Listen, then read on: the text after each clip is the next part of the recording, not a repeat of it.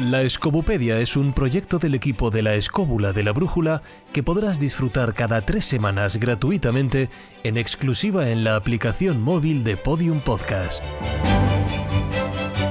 Escobupedia. Cosas que no saben los millennials.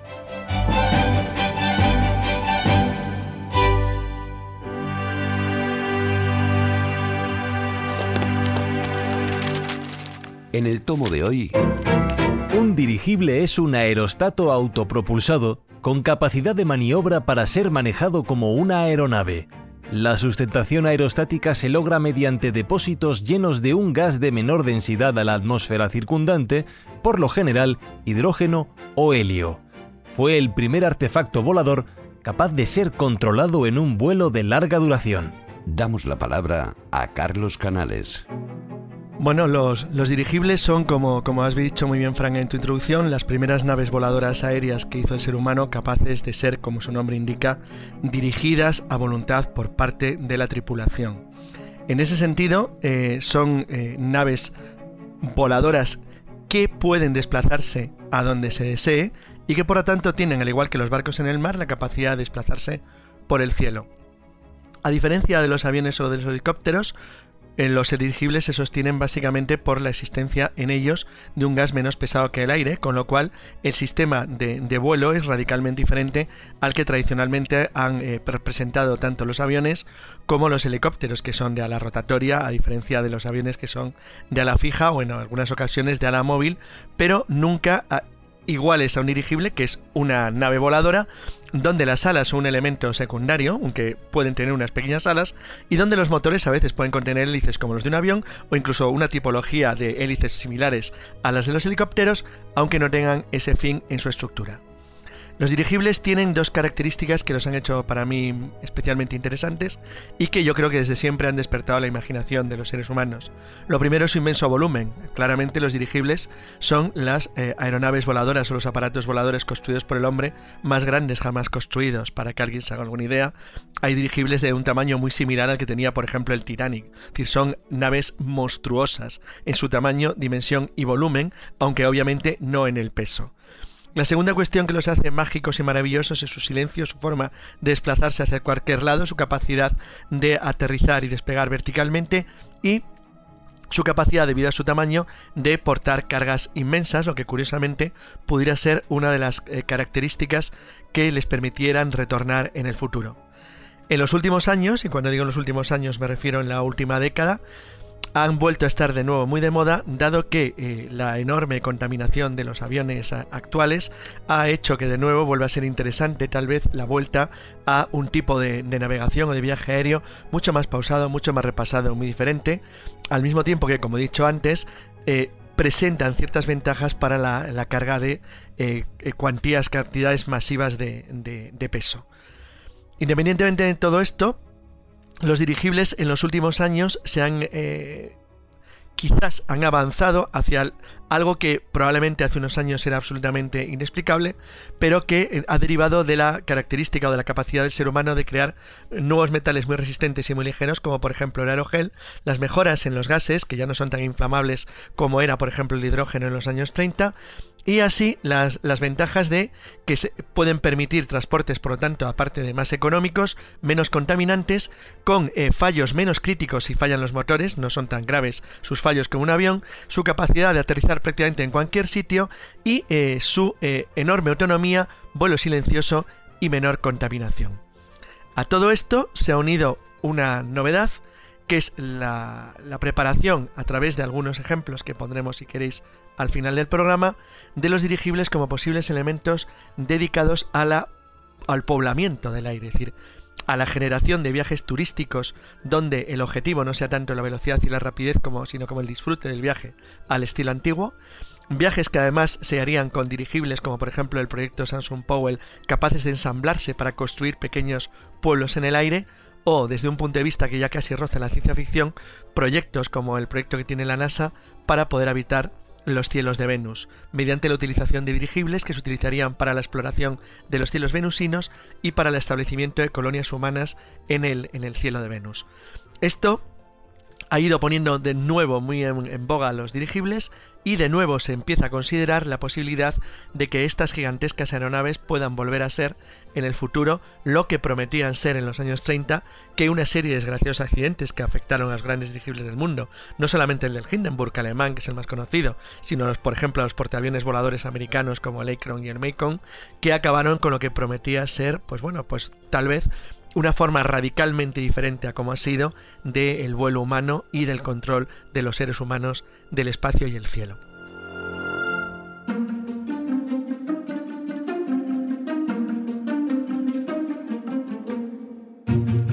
Bueno, una de las cosas que más sorprende de un dirigible, de los famosos dirigibles, es eh, cuando uno observa uno porque claro, de vez en cuando aparece uno en el cielo, o sea, porque no se ha descartado de todo como, como medio de transporte o como medio turístico, como decía, como decía Carlos en este sentido. Cuando uno lo ve en el cielo, uno se cree sinceramente que está ante la presencia de un objeto extraterrestre, porque es que, claro, el tamaño que tienen es el de una ballena o más. O sea, son verdaderamente sorprendentes. Yo que he visto algunos, ¿eh? algunos cruzar los cielos de España en alguna ocasión, francamente sorprenden, sorprenden, pero sobre todo sorprende porque pueden alcanzar alturas prodigiosas. O sea, yo creo que se ponen cerca de la estratosfera en muchísimas ocasiones. Yo no sé cómo solucionará la presurización dentro de, sus naves, pero tienen capacidad de subir hasta muy alto. De hecho, muchas veces se ha dado, digamos, la referencia de que hemos visto un objeto ovni en el cielo y resulta que he visto a telescopio un dirigible que estaba muy alto.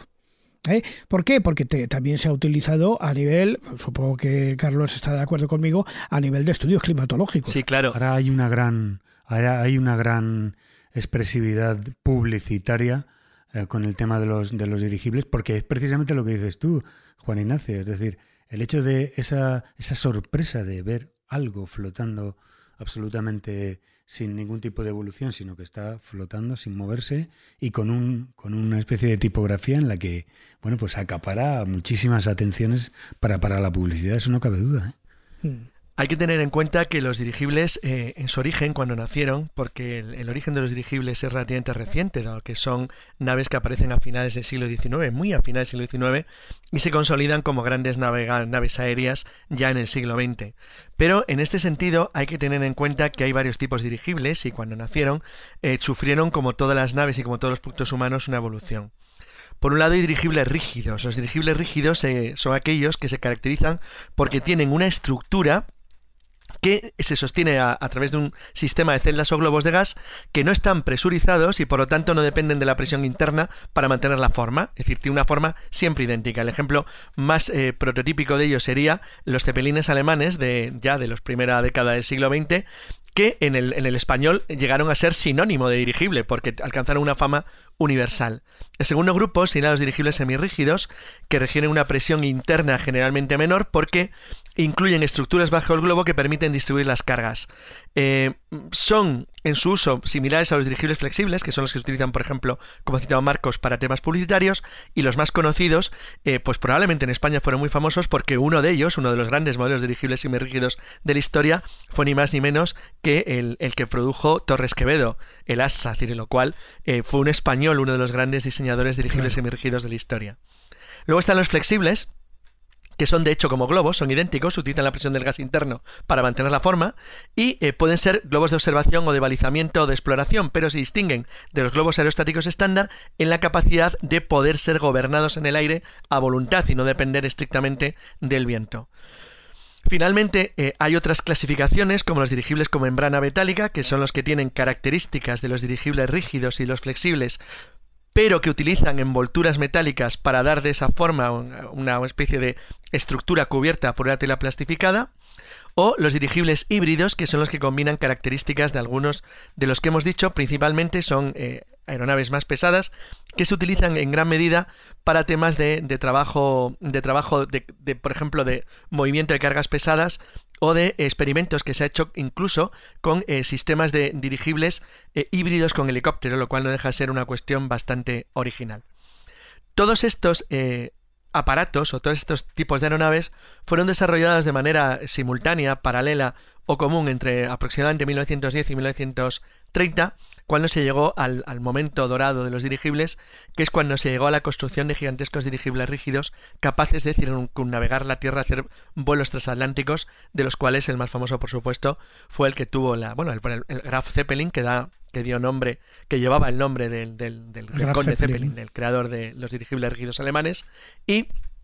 por supuesto el Hindenburg por su tremendo por su tremendo accidente en Nueva York que bueno condenó para siempre a los dirigibles que por otro lado eran difíciles de gobernar mantener y dirigir y exigía una profesionalización por parte de las tripulaciones increíblemente alta.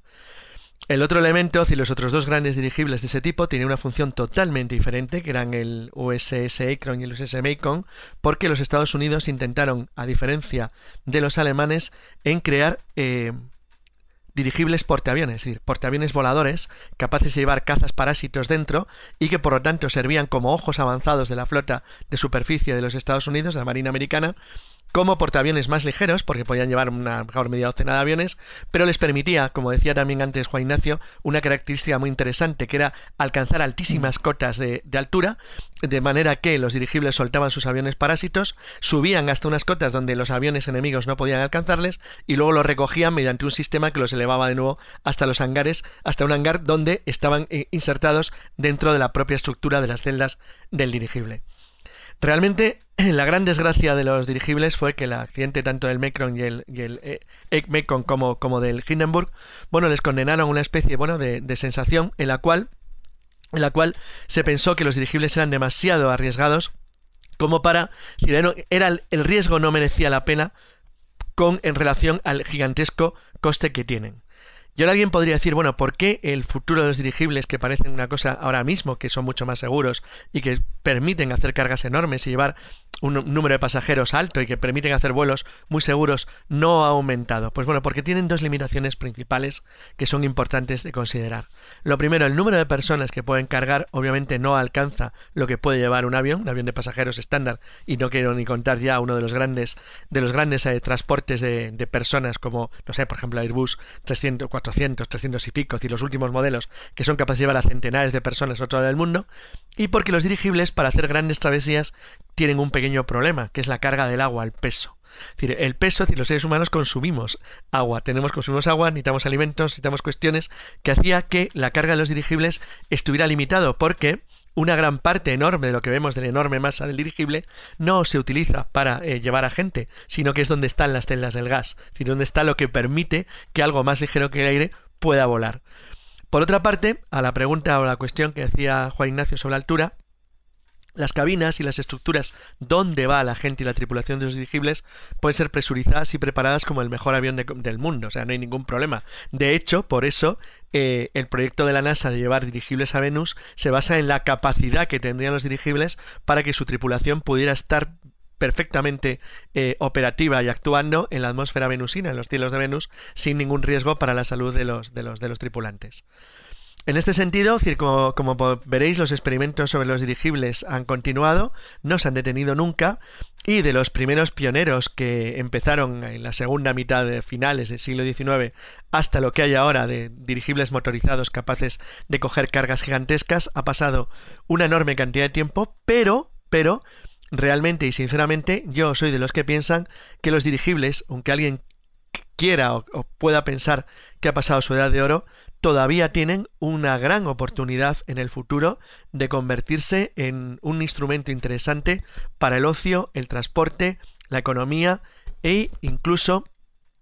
para actividades de tipo científico y militar. Así que, bueno, vamos a ver qué nos depara el futuro, pero hay serias posibilidades de que los dirigibles eh, vuelvan a surcar nuestros cielos bien pronto de manera masiva. Bueno, hablas de su función militar y no debemos olvidar aquí los dirigibles, eh, los dirigibles que no tienen tripulación, pero son dirigidos desde tierra como con una especie de cuadrado marioneta. Los que se utilizaron en la batalla de Inglaterra, por ejemplo, no iban tripulados, pero eran manejados desde tierra de manera que se pusieran sobre el camino de los Messerschmitt eran, más bien globos, eran, globos cautivos de defensa antiaérea. No eran exactamente dirigibles en un mi concepto, eran globos cautivos de defensa antiaérea que tenían una cierta capacidad de movimiento, pero no era lo mismo que un dirigible autónomo. Yo entiendo aquí como dirigible el que es capaz de ser tripulado por la tripulación que va con él y que es capaz de ser dirigido hacia donde se quiera. en este sentido, la verdad es que Claro, también hay que tener en cuenta que los dirigibles, por ejemplo, que se están intentando desarrollar ahora mismo, tanto para el transporte de pasajeros como sobre todo para el transporte de cargas pesadas, por ejemplo, los rusos, eh, ya la Unión Soviética lo intentó en los años 80 y 90, pero por ejemplo para los rusos ha habido una, hay, un enorme interés en el, en el caso de los de la posible utilización futura de dirigibles por dos cuestiones para ellos fundamentales. Tienen una enorme cantidad de expansión de terreno, por ejemplo en Siberia, donde las carreteras y las comunicaciones no son buenas y el tener algo como un dirigible que no necesita una pista de aterrizaje como tal, sino que puede ascender y extender casi como si fuera un helicóptero sobre cualquier lugar y de esa manera poder acceder a lugares que tengan una infraestructura mucho más pobre, pues permite darles eh, enormes ventajas de cara, de cara, bueno, de cara a lo que sería la utilización, por ejemplo, en zonas mineras o en zonas aisladas o en zonas donde las infraestructuras humanas no están lo suficientemente bien, bien, bien construidas o elaboradas. Por otro lado, la segunda gran función, ya lo he citado, sería la función turística, la función de los viajes relajados por el mundo, sin la necesidad de contar igualmente con enormes infraestructuras. Imaginaos, por ejemplo, un grupo de dirigibles dedicados a hacer turismo, por ejemplo, por un área inmensa como el Pacífico, capaz de acercarse prácticamente a cualquier isla, a cualquier atolón, a cualquier lugar paradisiaco y desde ahí desembarcar o llevar a la, a, la, a la, tripulación, a los pasajeros, hasta lugares fantásticos para luego volver a embarcarte y seguir tu navegación. En este sentido, proyectos como el que he citado también, el de Samsung Powell, capaz de ensamblar estructuras que son dirigibles en el fondo, con formas totalmente diferentes al uso clásico que uno se imagina un dirigible, pero para poder crear incluso urbanizaciones en el aire, que en parte es lo que se pretende con el, con el plan de, de la NASA en Venus, permitiría en cierto modo habitar los cielos por primera vez para el ser humano. La escobuperia responde. Abrimos la sección de preguntas frecuentes. David Sentinella, ¿algo que aportar al programa de Carlos Canales y Juan Ignacio Cuesta? bueno, yo creo que eh, me gustaría aportar dos cosas. Por una parte, eh, algo de lo que estaba diciendo Carlos sobre el tema del futuro y luego por otra parte una cuestión cultural.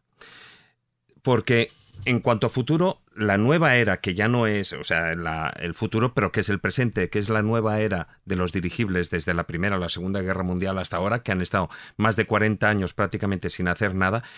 yo creo que una de las figuras que está eh, teniendo especial importancia es a través de un nombre, que sí que es una aeronave comercial, pero que se llama el Stratelite, repito,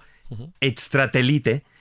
que es, eh, bueno, con una forma de ballena, es un, como suelen ser así, digamos, los, los dirigibles, em, sí que llega casi a la estratosfera, pero em, lo que tiene un concepto muy claro, ya que podría estacionarse en unas alturas más bajas que un satélite, pero mucho más altas que lo que son las rutas eh, de la aviación comercial. Con lo cual, saltaría todo lo que son la parte de los efectos meteorológicos y estaría alrededor de unos 20 kilómetros de altura. ¿Qué objetivo? Bueno, pues em, por una parte sería la de em, proporcionar banda ancha, señales de teléfono, móvil, eh, lo que es televisión digital, radio, etcétera, etcétera, a una, a una zona muy extensa. Entonces, es una nueva tecnología que se está probando que lo que eh, haría sería eliminar todo tipo de esa necesidad que tenemos de torres terrestres eh, de, de, emisión supondría sustituir muchas de esas torres físicas en el suelo por una sola unidad que estaría en el aire y luego por otra parte el coste sería muchísimo inferior, ¿no? Entonces, eso significaría que naciones que están por ejemplo, en proceso de desarrollo o que están en guerra, pues podrían instalar una red de banda ancha con relativa facilidad y a un coste muy económico. De hecho, eh, Estretalite Europa está empezando ya a instalarse eh, en todo el territorio. También en, los proyectos están en Oriente Medio y en África. Y, por ejemplo, en España, esta tecnología está siendo desarrollada por el Ministerio de Defensa a través de, un consorcio de, empresas eh, privadas. Eh, y que en la actualidad ya se están poniendo en marcha. Y luego, lo que decía a nivel cultural es que el, estos dirigibles, estos ingenios, em, pues normalmente vienen asociados a lo que era la época eh, victoriana, la época de, las máquinas de vapor,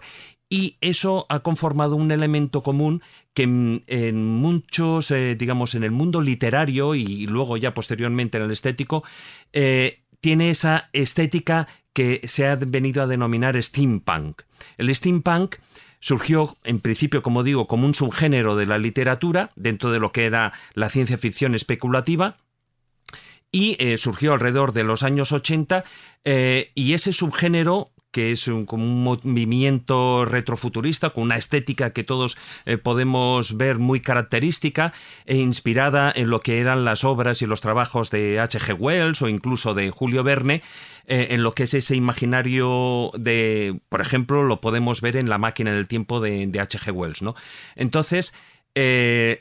las historias que cuenta, ya no solo al principio que era literario, pero después también se ha conformado, como digo, en toda una estética de esa ficción especulativa y que eh, parte de una sociedad ucronia. Es decir, eh, vuelve, como decía al principio, a esa época victoriana, lo que es el siglo XIX, en pleno apogeo de la revolución industrial,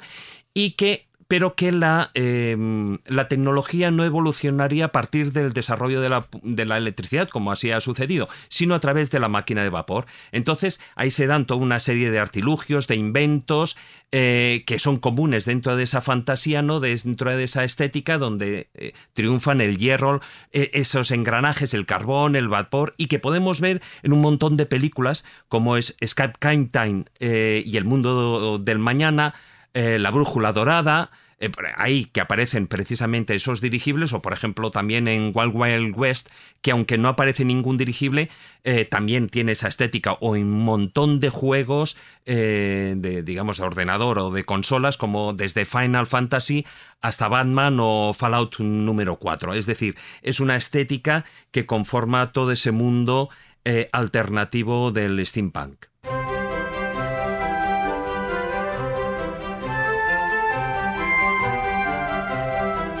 Marcos Carrasco, ¿qué te está pareciendo el programa? Pues de altos vuelos, efectivamente. De hecho, a mí lo que me está extrañando y me, llama muchísimo la atención es la evolución lógica hasta llegar a lo que es la, propia nave, la propia nave que, llega a desaparecer en los años 30. Y es ese, esa, esa transición entre el primer globo aerostático en el que se le añade un propulsor manual en 1783 la nave de Jean-Pierre Blanchard que cruza el Canal de la Mancha y luego casi un siglo después eh, ya tenemos un globo dirigible desarrollado por Dupuy de Lhomme y es que aparecen como ocho tíos pedaleando, moviendo una hélice, con lo cual me parece algo como de ciencia ficción, de retrociencia ficción, como de Flash Gordon. Es decir, me parece fantástico que desde el siglo XVIII, 1785, esa evolución lógica de añadir un propulsor a un globo, a algo que estaba ingobernable y que se podía perder con una tempestad de aire, a poder, que es esa la necesidad que desemboca luego posteriormente en el dirigible, que es poder dirigirlo. Entonces aparece Dupuy de Lhomme en 1873 con este con esta fantástica eh, ese fantástico mecanismo que debió ser pues como los remeros de, de una galera, ¿no? Todos moviendo un mecanismo manual con una hélice de dos aspas para llegar a lo que es el, el, propio, la propia gobernabilidad de la, de, la, de la máquina. Y luego, pues contándos una historia de, de lo que es la palabra cepelín, nosotros, eh, bueno, pues no usamos esa palabra, pero sí nos llega la palabra Led Zeppelin, que es precisamente de una gran banda de rock y esa mítica banda de rock Led Zeppelin eh, toma su nombre de, una broma de Kate Moon, que es el baterista de los The Who, ese cuyo miembro pues hacían cisco las guitarras y los amplificadores cada, vez que acababa una actuación. Y esa, esa broma sucedió que eh, este Kate Moon, el baterista, se burló de Jimmy Page, que era lo que es este famoso guitarrista de esta banda legendaria, y que dijo que la banda creada por Jimmy Page eh, se, des, mm, vamos, se fracasaría y se caería del cielo como si fuera un zeppelin de plomo, un Led Zeppelin. Y os quiero decir, amigos, que cuánto se equivocó este hombre.